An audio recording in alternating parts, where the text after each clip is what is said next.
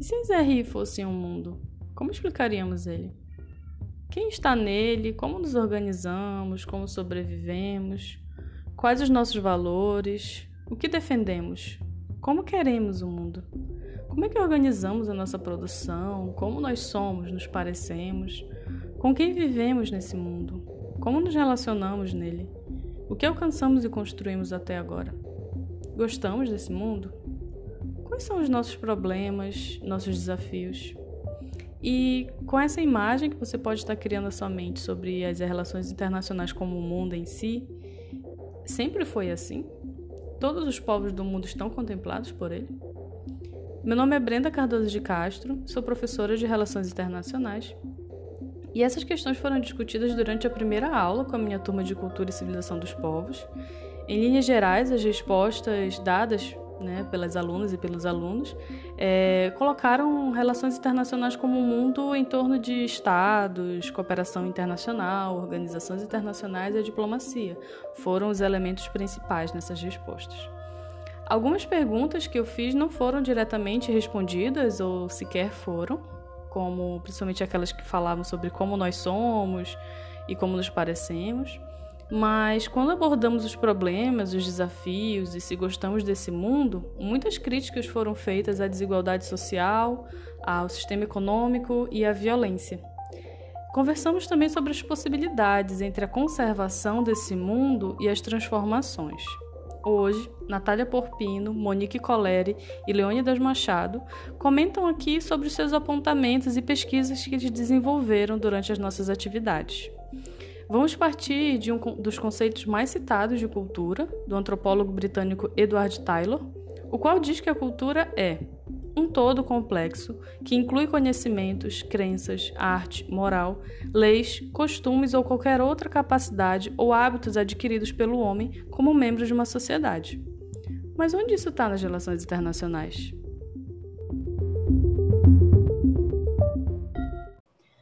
Bom, então, gente, é, Natália, o que tu achas? Onde esse conceito de cultura está nas relações internacionais para ti? Oi, então, gente, é, eu penso assim muito em, um, em uma esfera de Estado, né? Porque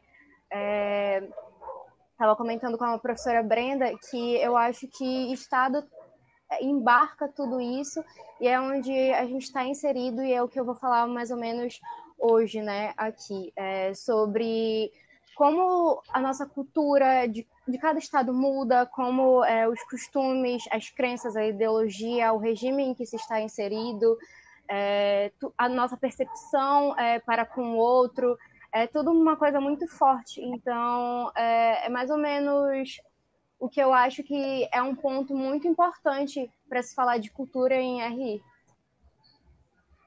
Ah, legal. E é interessante porque normalmente o Estado ele é tão naturalizado, né, na nossa, nossa. criação, na nossa socialização, que a gente nem para para pensar que o Estado é também uma produção né, cultural é, da humanidade. Exatamente. É, quando tu entra um pouco nesse assunto, tu fica pensando, ah, onde é que está a cultura na, nas RNs? E aí Estado, né? Porque é uma coisa muito forte. A gente tem como falar de Estado-nação e a gente tem como falar também de Estado... É, os estados, as capitais do, do a capital do país, tudo mais, porque é uma coisa muito forte. Até que mesmo no Brasil é, a gente tem as nossas ideologias, contudo de estado para estado muda também, né? Então é, é muito real isso. Bom, então a gente vai falar um pouquinho sobre isso hoje. E, Leônidas, para ti, onde é que essa ideia de cultura, nesse conceito do Taylor, né, de conhecimentos, crença, arte, moral, leis, costumes, e esses hábitos adquiridos pelo homem, pode ser relacionado, né, é, pode estar presente nas relações internacionais? A cultura, ela acaba sendo uma grande parte das relações internacionais porque ela acaba influenciando o modo, tipo, com qual, com qual país você vai se comunicar, com qual nação você vai se comunicar, é, de que forma você vai comunicar com ela e como você vai se relacionar com ela. Por exemplo, é, tem muitos exemplos que eu vou, vou citar adiante, que eu vou estar falando sobre isso, como a cultura, ela agrupa e ela, e ela junta é, países tipo que têm afinidade entre si, têm coisas semelhantes entre si, certo?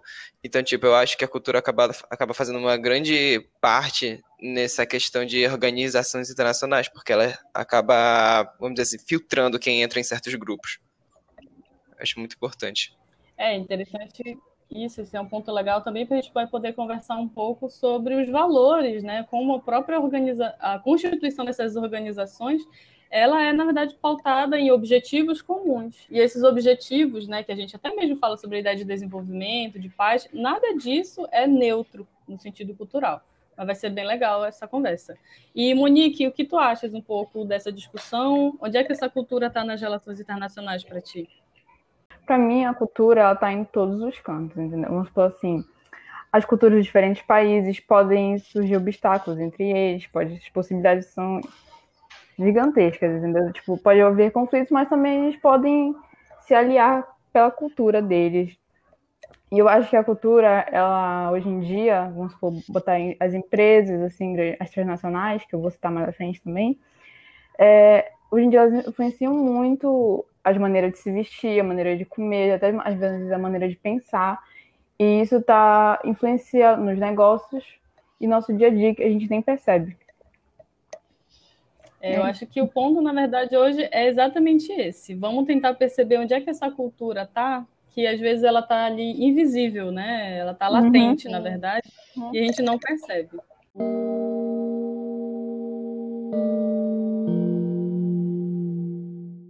A gente é, entrou nessa, nesse assunto, né, de Estado na a cultura, na verdade, né, nas relações internacionais, e como o Estado é um, uma grande parte disso. É um grande parte disso. E aí eu estava pensando e coletando algumas, algumas pesquisas e lendo algumas coisas, e tem muita coisa interessante que faz a gente questionar isso, né? É, tem um livro que é Os Despossuídos, da Ursula Le, é, Guin, que fala muito, muito sobre o Estado e muito sobre essa perspectiva de até mesmo que mascarada de cultura e de como duas civilizações diferentes é, têm essas, essas extremidades de, de, de relações diferentes com o outro, de comportamentos diferentes, pensamentos diferentes, perspectivas diferentes, enfim. E aí, é, quando a gente pensa em Estado, a gente pensa é, em contrato social, né? Que é uma coisa muito. Como surgiu e por que a gente decidiu fazer, digamos assim, o contrato social. É uma coisa que é, todos os contratualistas falam, né? Rousseau, Locke, Hobbes, e eles partem de, de, de iniciativas diferentes do estado de natureza do homem, mas apesar disso, todos eles concordam de que ao, ao assinar, por assim dizer, o contrato social, a gente está é, entregando a nossa liberdade. E, e quando a gente pensa em liberdade, eu consigo assimilar com, com forte de, de cultura, porque é, eu passo a não, a não ter liberdade de, de conhecimento, de escolha, de é, de enfim, de, de, tantas coisas, de opinião, sabe? Porque, querendo ou não, o Estado controla isso pra gente. É, e tem uma correção social muito forte. A gente falava muito isso nas aulas lá do ensino médio, de, de sociologia, sobre correção social, que é uma coisa que, se tu pensas diferente do meio, aquele meio vai te corrigir. E eu acho que essa, essa esse aspecto é muito forte quando a gente fala de Estado-nação. E, é, e aí, quando a gente, quando eu li é, Os Possuídos, da Ursula Le Guin, ela fala sobre ela fala sobre um muro e isso é muito interessante porque ela fala sobre dois mundos, na verdade, que é o Raiz e a Narris. E é muito interessante porque eles partem de, de ideologias totalmente diferentes, né? O Reich ele é dividido entre um lado comunista e outro capitalista, e a gente tem como associar isso com a Guerra Fria que aconteceu. É, e a Narris é um mundo anarquista, supostamente. E aí é, a gente consegue entender diferentes aspectos de todos os, os dois mundos e, e, suas formas de pensar. É, até para falar um aspecto que eu acho muito importante, depois a gente pode entrar é, mais afim com isso, que é a questão do gênero, né? É, em Urrais é, é um machismo e um sexismo muito forte. É tão natural para eles que eles não conseguem nem perceber. E a Narri já é totalmente diferente, e aí tem esse conflito. Mas eu queria saber também de vocês, o que vocês acham sobre o Estado é, na, na cultura do indivíduo e da população? É, é muito Bom... interessante, na verdade, essa, essa questão, é, Natália, porque eu estava pensando aqui, né, como até esse discurso, né, que tu trouxeste do, do contrato social é algo que a gente reproduz, né? É, vamos até começar a ideia de cultura é, é tudo, inclusive conhecimento.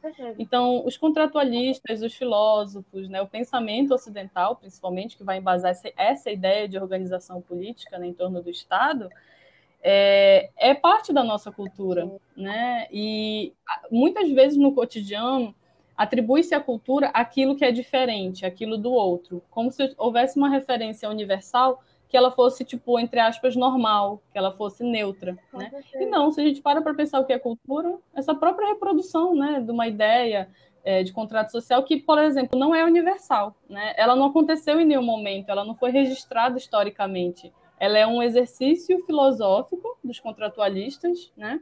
Mas ela, inclusive, vai criar uma ideia de que todas as sociedades humanas devem se organizar em forma de Estado, porque essa é a melhor forma de organização, ou seja, seria a ideia de sair de um estado de natureza, que seria selvagem, violento, em que existe medo, não existe nenhuma garantia, e ir para um estágio de organização de concentração desse poder, que aí sim você trocaria, né? Parte da sua liberdade por essa uh, segurança e proteção. Sim. Aí, quando tu estavas falando do livro, me lembrou muito, né, como, por exemplo, a questão do medo e da liberdade, da segurança, são coisas muito nítidas. No caso de Anarres, em que a gente tem a ausência do Estado, né, a gente vai ter uma organização difusa, inclusive em relação a essa. Não tem essa ideia de poder, de posse, né, e de imposição Exato. sobre os outros. Isso é bem legal. É, lá não existe o medo. Assim, existem problemas, não é uma sociedade perfeita, né? É, existem seus desafios, suas limitações, mas quando é, o Chevek, né, que é o principal, ele vai, que ele sai de Anarres e vai para o RAS, que ele, especificamente né, vai para a parte capitalista, é, lá já existe um medo por, de algumas pessoas, né? E aí tem essa questão de classes. Então é interessante, né? Eu acho que o livro ele faz muita gente, se a gente se permite, né? Até refletir sobre Estado é, e contrato social, perceber que talvez existam outras narrativas, né, outras experiências com essas organizações políticas, né, é, e que, bom, isso pode impactar, né, e muito, como falaste na questão de gênero, né, em que uma sociedade não há uma, é, uma divisão, por exemplo, de é, trabalho ou expectativas de gênero, né, enquanto na outra é, existe. Aí eu vou passar para o pessoal comentar, mas eu queria aproveitar para frisar né, como é, a nossa forma de se organizar politicamente, economicamente, ela é embasada numa forma de ver o mundo. Né? Então, vou pegar o exemplo que falaste do contrato social. É... E olha como é interessante. A gente aprende isso. Vocês estudaram, eu estudei, muitas pessoas vão estudar. E a pergunta que normalmente as pessoas se fazem é: eu não lembro de ter assinado esse contrato. Então, ninguém lembra. Porque isso não aconteceu, isso é uma grande mentira. Né? Mas quando a é, gente. É, mas assim. Pode falar. Desculpa. Quando a gente estuda isso, né? É, é tão natural, na real, quando a gente está no processo de, de conhecimento, tanto na faculdade quanto no ensino médio, tudo que os professores dizem praticamente é uma verdade, né? E aí a gente vai aprendendo a questionar depois mas é, ninguém assinou esse contrato, né? E eu lembro de ter lido um texto muito interessante que falava sobre essa perspectiva ocidental, de que é, quando foi que a gente assinou esse contrato? E é, é um embasamento totalmente teórico que os contra contratualistas falam, e se a gente for parar para pensar, e as sociedades que não eram consideradas civilizadas porque não tinham um Estado. E mesmo assim funcionavam é, melhor ainda, né? Quando é, chegaram aqui no Brasil, a gente tinha é, os nativos que não tinham um Estado. Eles tinham uma organização social que não era um Estado, mas que também não tinha uma hierarquia, e mesmo assim tinha uma, um funcionamento muito interessante e muito importante, né, pra, pra, até hoje, né? Apesar de apesar de da a cultura nativa americana continua, né? Sul-americana continua e apesar de ter muitas muitos outros fatores que influenciaram em outras modificações. Pô, Natália, pegando aí o teu gancho do contrato social, acho que meio que a gente é induzido é, sem ver a assinar, entre aspas, né, esse contrato, porque, como você falou, né, desde criança a gente é ensinado, mas eu acho que o Estado, como você falou antes, influencia desde pequeno nossas escolhas, nossos ensinamentos. Vamos supor, o que é nos ensinado aqui pode não ser ensinado lá na China. Lá na China, muitas informações são privadas, muitas informações não são abertas a todo mundo. O Estado realmente ele bloqueia, faz essa censura. Não só na Coreia, na Coreia do Norte também, isso é bem visível, né? Então, a minha visão de mundo pode ser muito diferente da visão de mundo deles, a cultura é totalmente diferente. Então, a nossa maneira de pensar, de portar, entendeu? É tudo diferente. E como a, a Brenda também falou, né? É, a gente sempre acha que a cultura é a dos outros, a nossa é a normal, e a gente não tem essas culturas. E às vezes, se a gente for parar para analisar, as culturas estão nas pequenas coisas, no dia a dia, na maneira de se vestir, de ouvir música, o porquê você está dormindo nessa cama, por que você come com talher, por que você come com hashi, entendeu? Então, se a gente for olhar para cada coisa, tudo, tudo está relacionado à cultura hoje em dia. É, até comentando, é, Monique, como, na verdade, a assim, o nosso Estado também é, omite muitas informações, né? Eu acho que é até uma ilusão a gente acreditar que a gente tem sim, sim. mais acesso à informação no Ocidente, né, do que em outras sociedades. E eu acho que até mesmo essa nossa visão, essa referência, né, de alguns estados, algumas culturas serem mais a gente vai falar sobre isso mais para frente, assim, nas aulas, inclusive sobre orientalismo, né? Que é a ideia de que estados não ocidentais seriam mais autoritários. Mas, na verdade, a gente é, é, são lentes, né? E aí, quando essa violência, essa repressão acontece em um Estado que a gente considera mais democrático, entre aspas, é como se aquilo fosse uma exceção. Que não, na verdade, né? Na verdade, o Estado em si é uma estrutura de concentração de poder, né? Então, existem debates, por exemplo, de que, claro, existem diversas formas de Estado, né? Alguns mais autoritários, outros mais democráticos, mas, assim, é, se a gente parar para pensar, por exemplo, nos últimos meses que a gente tem acompanhado as notícias vindas dos Estados Unidos, existem muitas pessoas que questionam se o que acontece nos Estados Unidos é uma democracia real, né? se é a participação de todos, se todos realmente têm o mesmo grau de liberdade, de participação política. Então, até essa nossa visão né, de como ver, de como esses estados, tipo, alguns são melhores, outros são piores, né, é, ela também ela é muito moldada porque a gente. Aí volta, a gente está falando de relações internacionais. Então, não são apenas instituições que existem flutuando no nada. Né? São instituições que se relacionam entre si, estruturas estatais, né? E cada um tendo seu objetivo. Então, é interessante como a ideia, por exemplo, de Estado-nação, ela surge na ideia de delimitação entre o de dentro e o de fora. Né? Então, o Estado é o que está dentro e o resto é o de fora, e o de fora representa uma ameaça.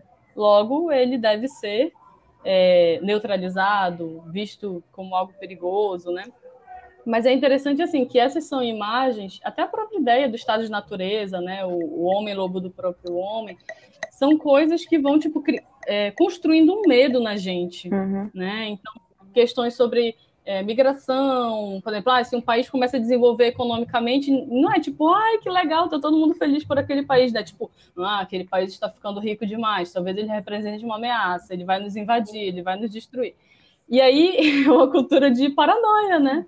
É, na verdade. E eu acho que isso é muito interessante, porque vocês estão discutindo, estão aprendendo agora as teorias, né, é, clássicas, né, de e vocês vão ver como essas, esses elementos eles fazem muito parte, esse medo, né? O medo desde os contratualistas, é um elemento muito utilizado nessa construção e na justificação dessas organizações políticas. E é legal perceber, a partir da cultura, como esses elementos são moldados para atender os, os, objetivos dos estados. Aí sim, a gente tem filme, tem livro, tem novela, tem discurso político, tem campanha e tudo isso aí. Mas é bem interessante perceber como realmente está em todo lugar, né? Depois a gente começa a perceber, né? Em todos os lugares a discussão tá é, é, é meio complexo é, a discussão do contrato social, é, porque, na verdade, ela é uma história forjada muito tempo depois para justificar uma, uma estrutura que foi criada a partir de relações extremamente complexas e contraditórias. Uhum. É, é esse que é o ponto.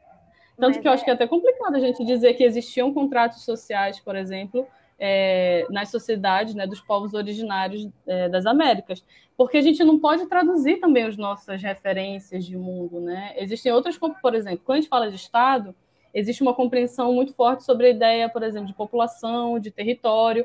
Só no conceito de território a gente já vai ter um monte de complexidade, porque para muitos desses povos a ideia de fronteira nem fazia sentido, né? e muito menos a ideia de propriedade.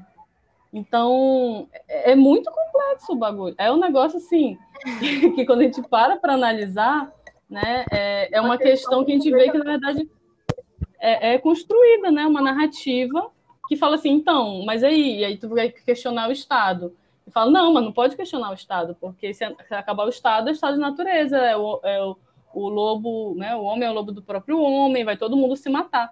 Sendo que existiam sociedades e existem, que, como a, a Natália colocou, né, é, não, não se organizam assim e chegaram até o século XXI também.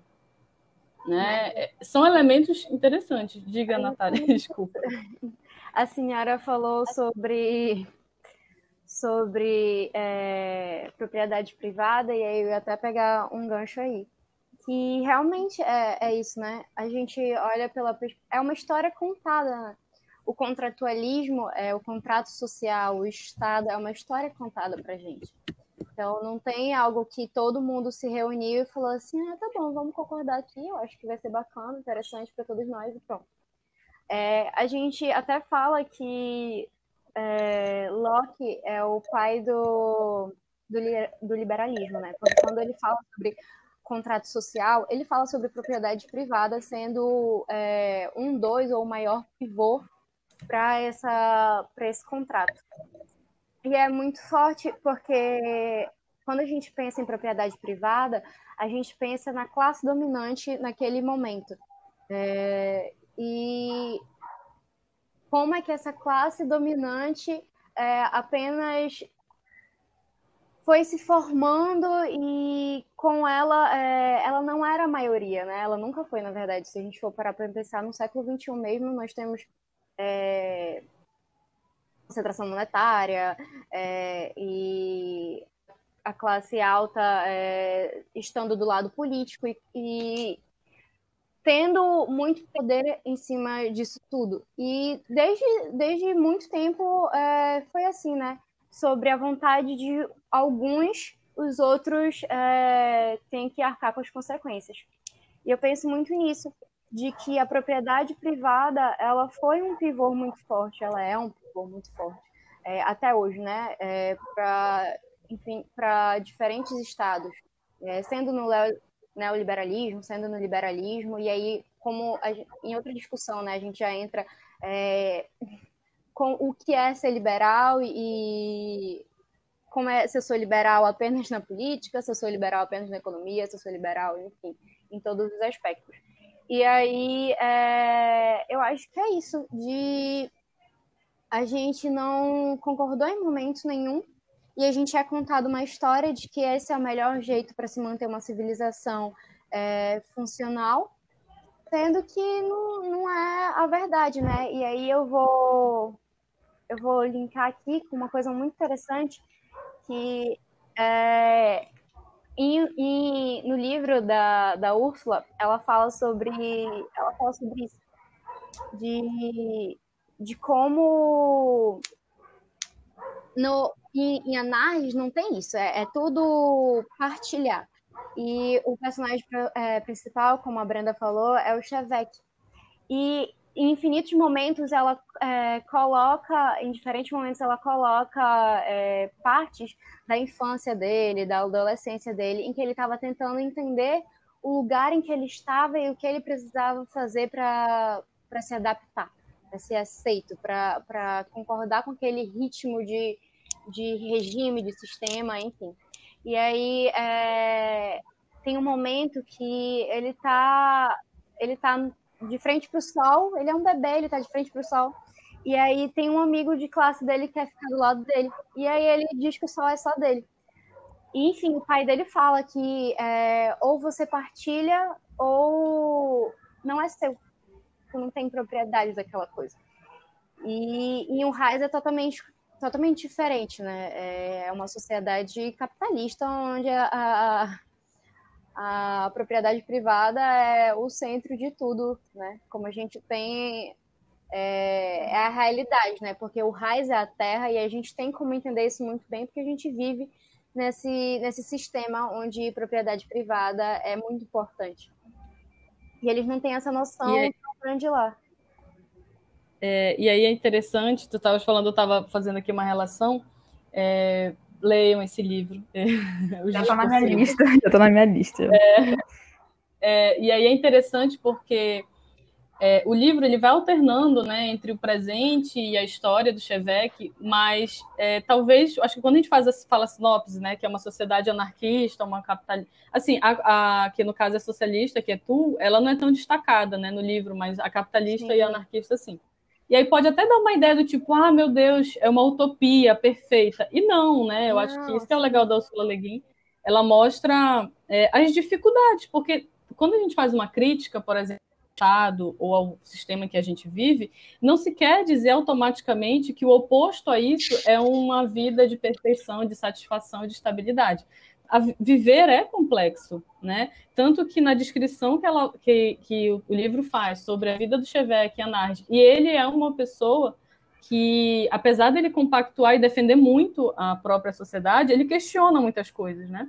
É, e aí, eu acho que um ponto interessante não é nem cair no sentido de, ah, então quer dizer que todo ser humano a tendência é ser egoísta.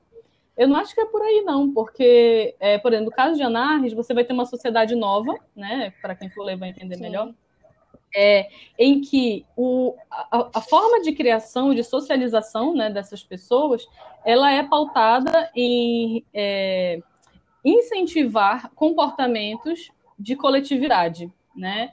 É, é, mais nesse sentido. Mas, assim, não quer dizer que as pessoas vão ser totalmente satisfeitas com isso. Isso diz muito sobre cultura, né? A cultura, ela não é um processo homogêneo, né? Todo mundo concorda, ah, é Sim. é cultural, então todo mundo adora aquilo. Não é assim uhum. que acontece. Nossa. Você e você tem, vai ser ensinado. A mesma coisa, eu vou só terminar e já passo para vocês. Lá no capitalismo, que seria tipo, ah, então no capitalismo o ser humano é mais individualista, ele vai gostar mais. Depende de quem você é nessa sociedade capitalista. Tanto que a própria sociedade anarquista, que é anarquista, ela veio de uma ruptura com essa sociedade capitalista, né? Tipo, não é uma sociedade que nasceu independente. Viviam nessa sociedade, falaram, não queremos mais isso, para a gente já deu, e aí eles vão para essa lua, né, colonizar Anarnes, que é uma lua desabitada, e, e fundar sua própria sociedade, né? E aí, assim, eles ainda estão. Eu acho que um elemento legal para, eu acho que foi isso que vocês ficaram, sim, que vocês querem falar, que é essa coisa do dinamismo, né? Essas sociedades elas não são estáticas, né? Tanto o Raiz quanto a estão em, em constante contradição com as suas questões e vendo caminhos para isso. Dela me fez lembrar de um filme chamado Divergente, não sei se vocês já assistiram, mas, tipo, é uma sociedade nova em Chicago que foi construída depois de, sei lá, um apocalipse que aconteceu entre eles, uma guerra, e se criam facções, basicamente. Vai ter abnegação, erudição, audácia, amizade, cada uma ali com um propósito, entendeu? Desde criança, se a pessoa nasce, vamos supor, na abnegação lá, que as pessoas são mais doam aos outros, mas se a pessoa nascer na erudição, ela, ela, se foca mais aos estudos, a tecnologia, a ciência. Então, tipo, isso mostra muito como uma pequena cidade foi moldada para pensar de um jeito, seguir um jeito. Mas eles têm a oportunidade de trocar, mas eles sempre vão estar dentro de um padrão todo o tempo. São vigiados o tempo todo, eles são influenciados o tempo todo. E quando eles conseguem sair de lá, eles conseguem ver que existe um outro mundo totalmente diferente e como tinha pessoas é, mandando neles o tempo todo. E como. Enfim.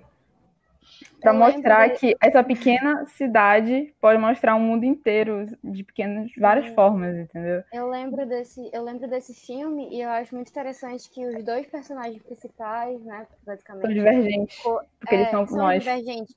E por que eles são divergentes, né? Porque eles não se adaptam a apenas um setor ou então a, ou aquilo que a sociedade está impondo a eles. Sim, eles podem, eles, eles podem fazer tudo, eles são, são como fosse nós hoje, entendeu? Porque essas pessoas passam por todo um processo, né, de mudar seus pensamentos, suas células, essas coisas assim, para se encaixar dentro de um padrão. Pois e é. eles não, eles são divergentes, não, eles são aptos para fazer tudo e pensar livremente, no caso, né? Sim, e aí quando tu fala disso, eu lembro muito de, de, outro, de outro ponto, que é a liberdade, né? Isso. Como a gente falou no começo, de é, quando eu assino, quando a sociedade assina o contrato social, é, ela, ela dá a sua liberdade em prol de uma organização, em prol de uma ordem. E aí isso era muito falado, eu acho que Kant falava muito isso, que é a minha liberdade acaba quando a do outro começa. Uhum. E eu acho isso muito, muito importante, até a Ursula Le Guin fala sobre isso, é, eles estão discutindo, porque é um grupo de garotos, tô dando uns spoilers aqui, sutis, mas Sim. é um grupo de... Mas é no início, é no início isso. é, é um grupo de garotos e tal, e aí eles estão conversando, e aí eles têm muita curiosidade sobre o Reich. O que é normal, né? Se tu for parar para pensar, a gente consegue fazer uma assimilação muito grande com isso. De, a gente tem muita curiosidade de como é realmente o mundo oriental. E por que ele é chamado de oriental? Tipo, ele é o Oriente de onde? Ele é porque a gente tem essa ideia, essa ideia de eurocentrismo, então aquele é oriental e aqui é ocidental. E aí eles falam muito sobre isso. E na questão da liberdade, é, um deles comenta de que a curiosidade sobre o Raiz é, é muito forte, e aí eles falam sobre querer ir para lá. Ah, como seria se a gente fosse para lá? É, como porque tem isso de, de, como a gente falou antes, desse medo da, do outro, né?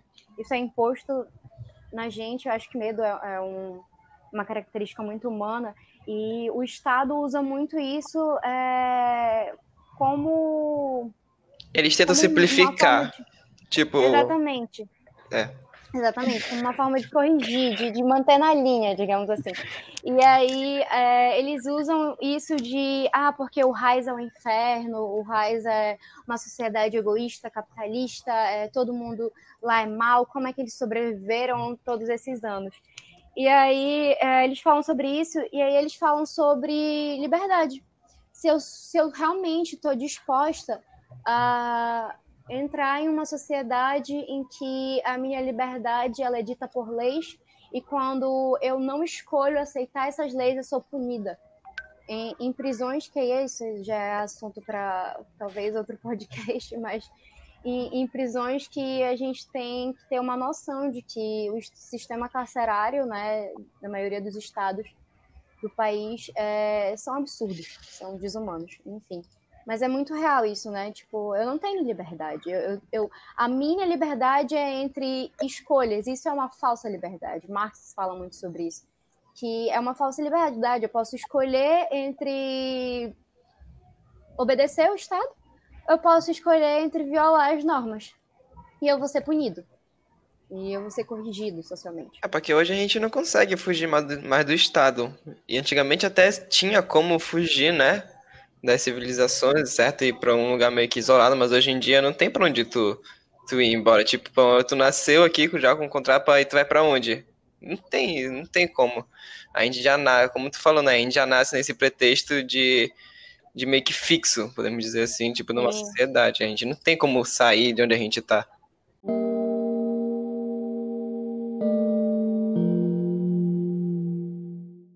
Desde muito tempo, organizações internacionais elas eram pensadas, elas eram pensadas ou eram formadas informalmente, né? por exemplo, é, durante a, a guerra grego-persa, ela, o, os persas já tinham uma, um controle né, da, das cidades-estado grega, porém, quando eles, elas começam a se rebelar do, contra o Império Persa, é, Atenas vai ajudar elas. Porque eles vão. Porque, por que vai lá vai ajudar elas? Por causa que. Por causa que eles já tinham essa afinidade com, ele, com já tinham afinidade com eles, já tinham um, um certo, uma certa linha de pensamento é, com essa cidade de estados gregas, certo? Então, quando Persa voltar com um exército maior, vai se formar uma liga geral grega, né? Para, enfim, em prol de expulsar os persas do território grego. Então, a gente podia a gente pode citar eles como se fosse é, a primeira organização internacional é, meio que informal feita, que a gente tem registro assim, né? O conceito da Europa, ele vai ser formado depois da Revolução Francesa e depois das Guerras Napoleônicas, por causa que a nobreza e a monarquia elas vão se começar a sentir, dos outros países vão começar a se sentir ameaçadas por esses ideais que vão estar surgindo, né? Eles vão começar a se sentir ameaçados, que eles vão perder o poder. Então, os Big Four, que vai ser a Inglaterra, Prússia, Rússia e Áustria, é, eles vão estar formando esse, essa organização internacional meio que info, é, informal entre eles, né? Para fazer acordos secretos, para influenciar é, em reprimir algumas revoluções, eles vão, imprimir, eles vão reprimir algumas revoluções, na, como por exemplo na Itália, e a França vai acabar entrando no meio deles por causa que eles sentiam pena dele, dela, para falar a verdade. É, e ela entrava lá no, nas reuniões dele e ela meio que foi perdendo poder aos poucos, né? Porque eles já não levavam mais ela tanto a sério. A primeira formação de organização internacional que a gente vai ver, tipo, como a ONU, é, vai ser na Liga das Nações, pós Primeira Guerra Mundial. E daí a gente já começa a ter umas, uns conceitos mais atuais, como, por exemplo, que nessas organizações internacionais vai ter muita presença do eurocentrismo. Um exemplo vai ser quando o, a, o fiasco diplomático do Brasil, acho que você se lembra quando a gente falou isso na aula, que quando o Brasil ele, ele vê que a Alemanha vai estar entrando, né, a gente fala, é, beleza, se a Alemanha entrar, a gente sai. Aí o, o Brasil, né, que foi que ajudou os aliados na guerra, é, através de medicamento e a Marinha, é, e a Alemanha que foi que foi um dos países que lutou na guerra contra, contra a Inglaterra, França, entre outros. Aí eles falaram, ah, tá, beleza, pode sair. E, tipo, não foi só com o Brasil que vai rolar esse preconceito. Vai rolar com a Rússia, vai rolar com os Estados Unidos, vai rolar com outros países que não faziam parte desse bloco europeu, certo? E é incrível por causa que isso remete, isso lembra no, na Conferência de Berlim, que vai ser a partilha da, da África. E aí eu vou terminar de falar da Conferência de Berlim, eu quero saber a opinião de vocês depois. Por causa que a Conferência de Berlim vai ser uma partição do território africano, né? Porque os países vão se reunir, 13 países, e vão dividir a África entre si. E eles não vão respeitar é, as culturas dos povos. Então, por exemplo, já tem muito povo que, que agora, por exemplo, duas culturas muito diferentes africanas, agora elas estão juntas, agora vocês são um país. E, tipo, foi muito do nada. Uhum. E isso até hoje. Até hoje afeta, conflito, né? Sim, até hoje afeta o país, certo? E, a gente, e isso também vai ser evidente na criação do Estado de Israel. A criação do Estado de Israel vai ser por causa que, assim, na Palestina, ela estava sob controle sob controle britânico naquela época. E se e através de o, mexer nos pauzinhos lá e tal, Estados Unidos, e eles vão ajudar a criar esse Estado de Israel lá. E o problema é que quando a ONU cria esse Estado de Israel, é, eles não vão respeitar que a importância do território que eles vão estar dando para os judeus e para os palestinos, certo? Porque, tipo, os palestinos não tinham voz, eles não tinham voz, porque eles estavam sob controle britânico, então eles tinham que simplesmente aceitar o que está acontecendo. E quando eles criam o Estado, eles dão logo Jerusalém para Israel, uma cidade que é super importante para ambas religiões, é, seja você palestino que acredite em Islã o judaísmo, é, você não podia. Aí você vai criar essa fronteira entre esses países, pessoas que consideram aquele território sagrado não vão poder ultrapassar mais. Ou seja, o que eu quero é, é, é, botar aqui o ponto é que, por exemplo, eles não vão ligar para as fronteiras culturais que vai ter entre os países.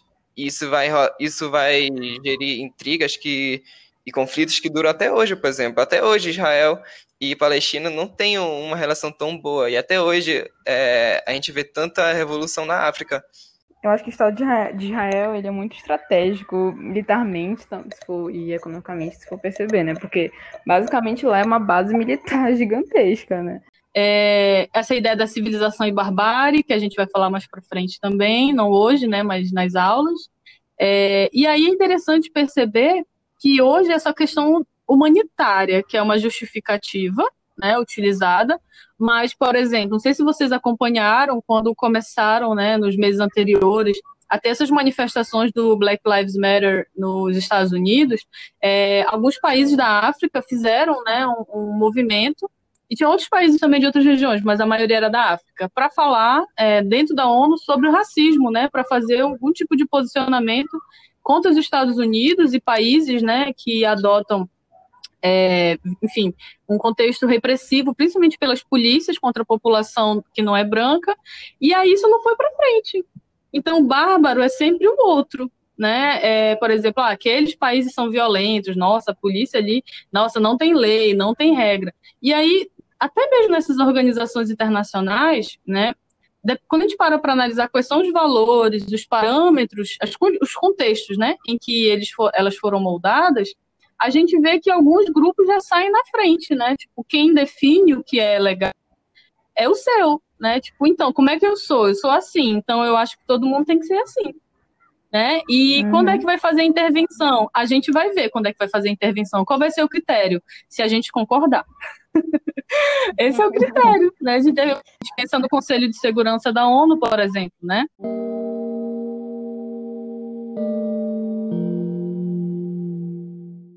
O mundo que se organiza através da cooperação, da diplomacia, que visa paz, estabilidade hoje em dia, né?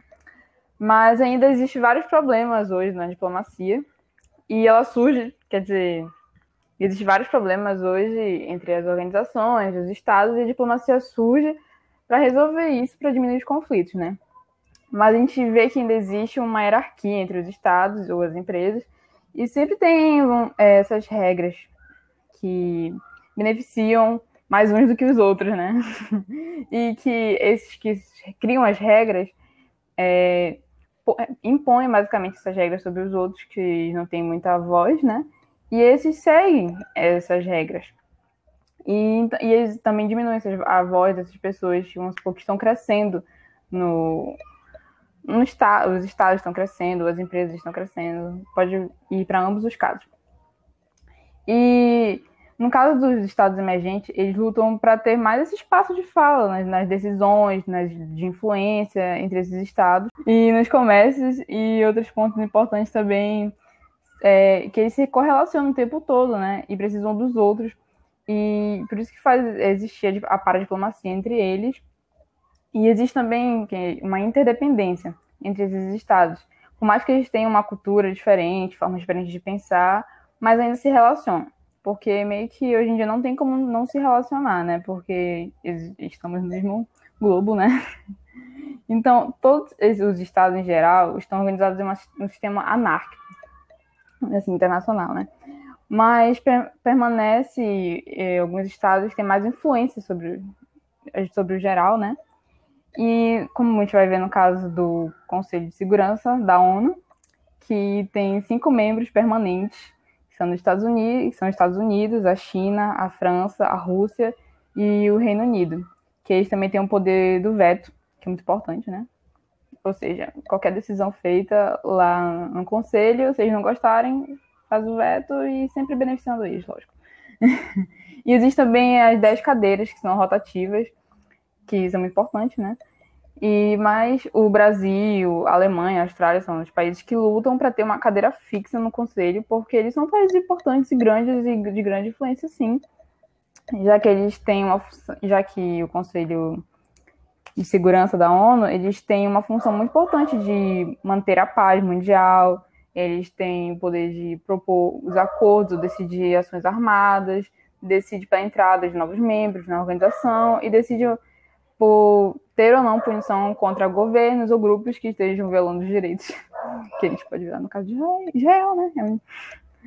Que foi exatamente um negócio desse. Então, essas punições podem ser sanções econômicas ou mais agressivas, como intervenção militar. Então, tem um grande peso, sim.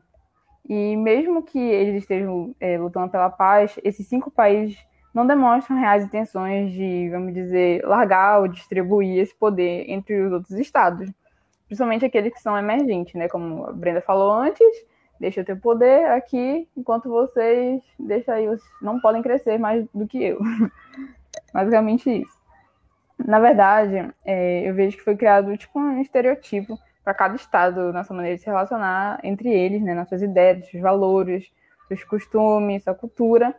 E tudo que, é, querendo ou não, isso influencia nas negociações no relacionamento entre os estados. Podem criar uma barreira ou facilitar a questão da pra, por questão da afinidade cultural que existe entre eles, né? Para a questão de negócios, criar organizações ou não. E um outro grande exemplo de poder é o PEP, que é uma organização intergovernamental que tem 13, 13 nações membros, né? Que tem da África, da Ásia e aqui da América, que é o Equador e a Venezuela. Na verdade, essa organização é considerada um cartel, né? Porque eles controlam o preço, controlam a exportação e a produção da maioria do petróleo do mundo, porque eles têm 70%, 75% das reservas do mundo estão na mão deles, né? Então, esse poder todo que eles têm, eles utilizam como é, uma ferramenta de pressão política, se a gente for ver, né?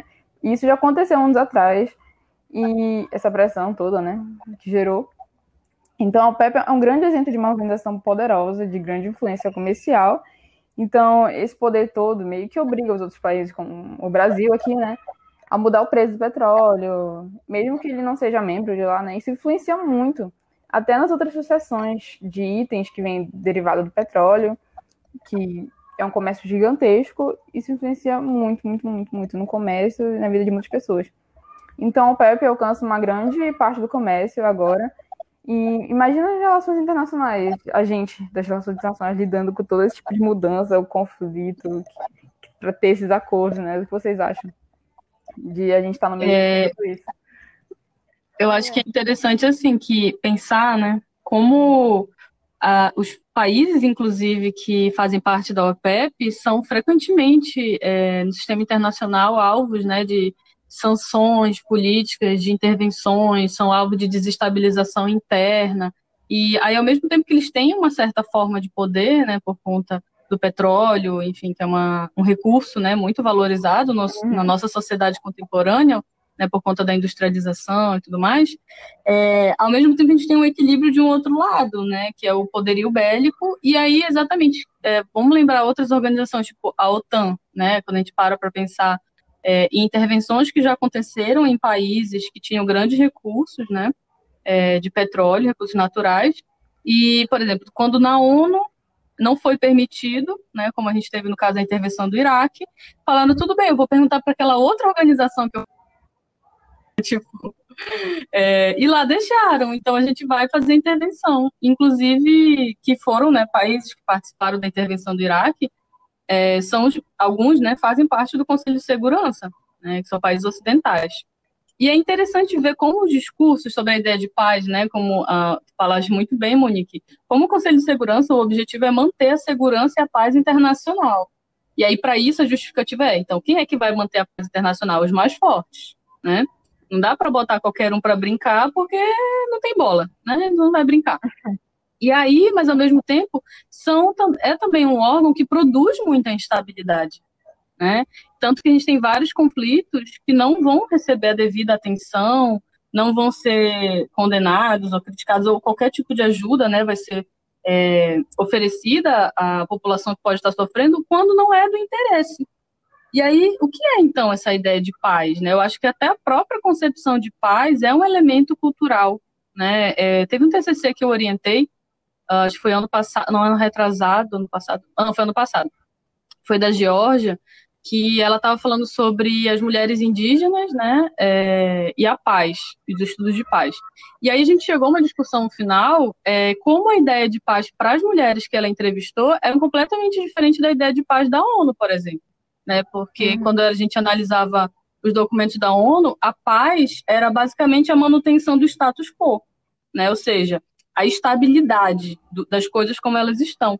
E para as mulheres indígenas que ela entrevistou e também de outras falas né, que ela coletou, a paz era algo a ser construído no sentido da, é, coisa, da transformação quase que completa do sistema em que a gente vive, porque a paz não, a estabilidade não é paz para elas, elas não têm garantia de território, por exemplo. Território para elas é crucial para poder viver em paz.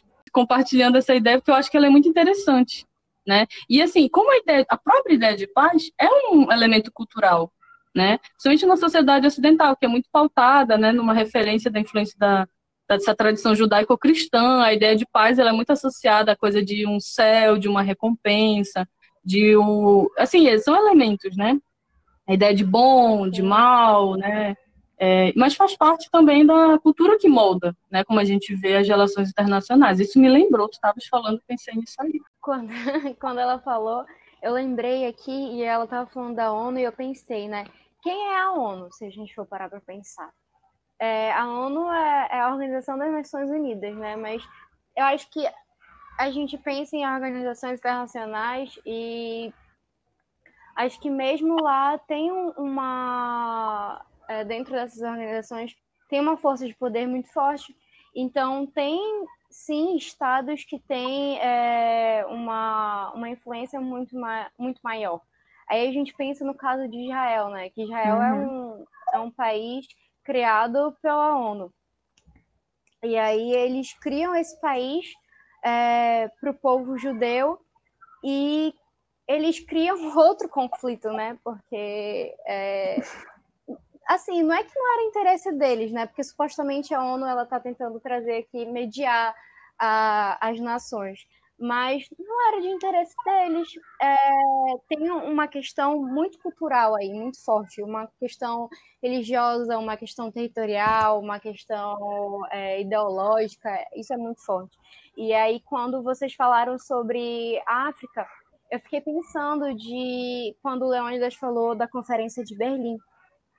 E é, é um momento que a gente estuda que tem um, um significado, né? É, eu lembro de, de ler e estudar e ficar pensando, caramba, como é que pode, né? Tipo, eles se apropriaram do negócio e, e, assim, tomaram conta do continente que nem era deles, assim, né? E por causa disso, é, teve uma influência até hoje na, na sociedade africana como um todo.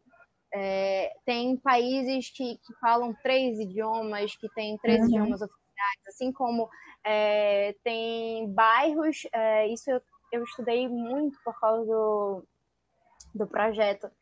E aí, é, do projeto Globalizando, e aí a gente estava falando sobre isso, de, de África e como tem, é, sei lá, Suriname, Sudão, é, e a gente pode pensar em Sudão, e aí a gente pensa como teve a guerra civil lá por causa da, dos conflitos entre povos diferentes, entre ideologias diferentes. E aí, é, quando a gente, eu penso nisso de ONU e eu penso também é, em, em, uma hierarquia ocidental e eu penso numa superioridade cultural do, do Ocidente é, e aí ao mesmo tempo eu fico pensando, eu não sei se vocês sabem, mas o Tribunal Superior Internacional, ele que julga alguns casos, né? Genocídio é, e todas essas questões crise contra a humanidade. É, o presidente Bolsonaro, ele, ele foi um caso mandado para o Supremo Tribunal Internacional, né? É o, o Tribunal Penal Internacional, na verdade, né? Isso, é, Tribunal Penal Internacional, perdão. E é, a maioria dos casos que são aceitos, né, é, acho que 10% dos casos que são mandados para lá todo ano são aceitos. E a maioria deles são de casos africanos, de países africanos. E aí eu penso nisso de, de por quê, é, por que são aceitos mais. os casos de países, de países africanos e asiáticos, é, porque eu, eu acho que tem muito isso forte da cultura de, do desconhecido, do medo de que a gente tem essa ideia de que na África é todo mundo matando todo mundo, é, a gente enfim, assim como na Ásia, assim como a gente, quando a gente pensa em Irã, quando a gente pensa em Iraque, quando a gente pensa em Afeganistão, é, infelizmente a mídia é uma coisa muito forte, ela propaga essa, essa ideia de, do Estado, do medo do Estado, né? E a gente nasce é, ouvindo essas coisas, com medo do inimigo, quando a gente falou é, ainda há pouco. E eu acho muito forte isso, de que realmente, é, porque esses casos de tribunal penal são mais tendenciados para esse lado africano, sendo que muitas vezes não é, não é totalmente justificado pela perspectiva é, teórica mesmo de, do, do, crime, sabe? E mais sim pela, por essa diferença cultural sei se, se vocês estão recordando dos crimes de guerra cometidos pelas forças, Afri pelas forças francesas no território da África, que Sim. não foi tipo, Também. não teve tanto não teve tanta relevância como, por exemplo, ah, vocês africanos cometem muito crimes de guerra e tal, mas, poxa, a França que cometeu crime de guerra é, não foi, tipo, tão julgada tão severamente quanto, quanto outros países, certo? Então tu começa a ficar meio assim, oh, que isso?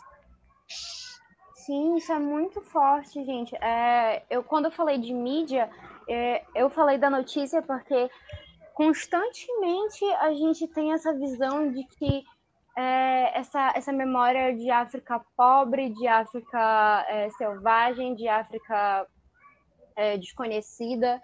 E eu lembro que eu estava vendo agora uma notícia é, do Malawi, que falava sobre.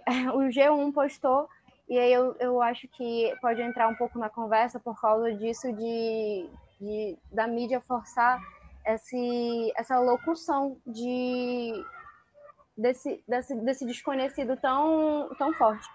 Que é o consumo de, ra de rato ajuda a população a evitar fome durante a pandemia. E é muito interessante porque Malawi, é, eles só tiveram 175 mortes no Covid durante a pandemia, é, nesse período todo de cinco meses. E isso é só quanto a gente tem em quatro horas no Brasil. Isso não é notificado, né? Mas sim como eles comem rato. E aí, é, para eles, a cultura deles é uma coisa totalmente normal. Isso em alimentação, isso é muito forte da gente pensar é, é, em cultura alimentícia, né? Para eles está tudo bem. É, e para a gente é, meu Deus, eles estão tendo que caçar ratos para sobreviver. E é isso que a é, a gente ler. E aí eu queria até aproveitar que falasse dessa questão da alimentação e da pandemia, porque quando a gente fala né, do início, principalmente no início né, da pandemia, é, de novo, orientalismo, mas misturado com a sinofobia também, né, que é a fobia em relação à China, é, essa ideia de que os orientais ou não ocidentais são nojentos, têm práticas nojentas, grotescas e selvagens, né? É, a associação foi tipo, olha a culpa da China, eles são porcos, e por isso a gente está vivendo essa condição. E sendo que a é. teoria da sopa de morcego, ela já foi questionada por vários estudos, né? É, e, inclusive, assim, tem elementos, tem estudos que já apontam, né? Que a pande o coronavírus, na verdade, né? Essa mutação do vírus, ela pode estar tá influenciada com a indústria alimentícia, né? Porque aí é um elemento mais complexo. Mas a ideia de você produzir muitos animais, por exemplo, é, criação de porcos, né? Você cria muitos animais para a indústria alimentar. Então, o que acontece? Você acaba tendo que interferir no, na, como é posso dizer, nos anticorpos, né, desses animais para eles ficarem mais resistentes, ficarem, Sim. enfim, produzirem mais carne. E esse tipo de alteração, né, por exemplo, a gente viveu também, né, um tempo atrás a gripe aviária e tal, que tem estudos que apontam que muitas vezes esse tipo de intervenção, né, leva ao surgimento de, de enfim, de vírus, né, como esse que a gente está vivenciando agora. Mas um ponto é, porque isso está sendo investigado, né? O ponto é, o discurso na mídia, que até hoje, né, na época antes de chegar no Brasil, eu lembro que tiveram vários casos de racismo contra pessoas asiáticas, Porque aqui no Brasil, inclusive, né? Era, por exemplo, no metrô, aí falava que fulano era o corona, ou empurrava, dizia que não queria ficar perto daquela pessoa. E, cara, olha como isso tá, assim, é, permeando a nossa visão de mundo, de relações internacionais. Eu não lembro agora quem falou, acho que foi a Monique. Uh, não sei se foi a Monique ou foi o Leônidas, mas que falou é, como a nossa forma de ver os outros vai, inclusive, influenciar na maneira com que a gente vai negociar, né, e tudo mais, com quem a gente deseja fazer negócios ou não, e até mesmo de quem a gente vai ter empatia ou não, né? É, parece que quando, por exemplo, a pandemia estourou na Itália, nossa, o Brasil estava em luto, né? E aí agora que a gente está numa situação crítica, caótica, é diferente. Né? A, gente vai ter, a gente pode pensar mais um pouco para frente, que a gente vai ter mais embasamento de reflexão teórica para isso, né? Mas até mesmo essa empatia no sistema internacional, ela vai ser mais direcionada a uns lugares do que outros, porque alguns lugares são associados à paz, ao progresso, e outros já são naturalizados na nossa mente, a doença, a destruição, a guerra, a violência.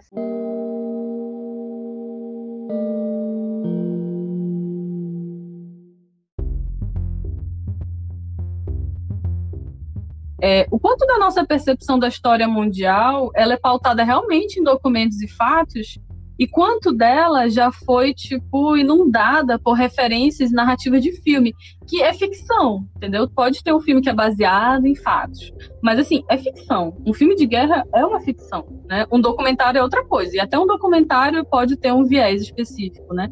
Os jogos também, mas esse tipo de consumo que a gente faz da cultura pop, assim, eu acho que é interessante como, principalmente desde muito cedo, isso vai moldando é, a nossa forma de ver o mundo. Tanto que tantas vezes a gente até meio que se surpreende, mas não é nem para se surpreender, vendo pessoas, tipo, no Brasil, pensando como se elas estivessem nos Estados Unidos, sabe? No sentido do sistema internacional. Tipo, alguma coisa acontecendo nos Estados Unidos e a pessoa sente como se ela fizesse parte daquele lugar geopolítico. E, e até um, uma associação de tipo de patriotismo, de identificação. Eu acho que isso vem tudo muito do tipo de coisa que a gente consome, dessas narrativas, né? E do que isso vai sendo colocado.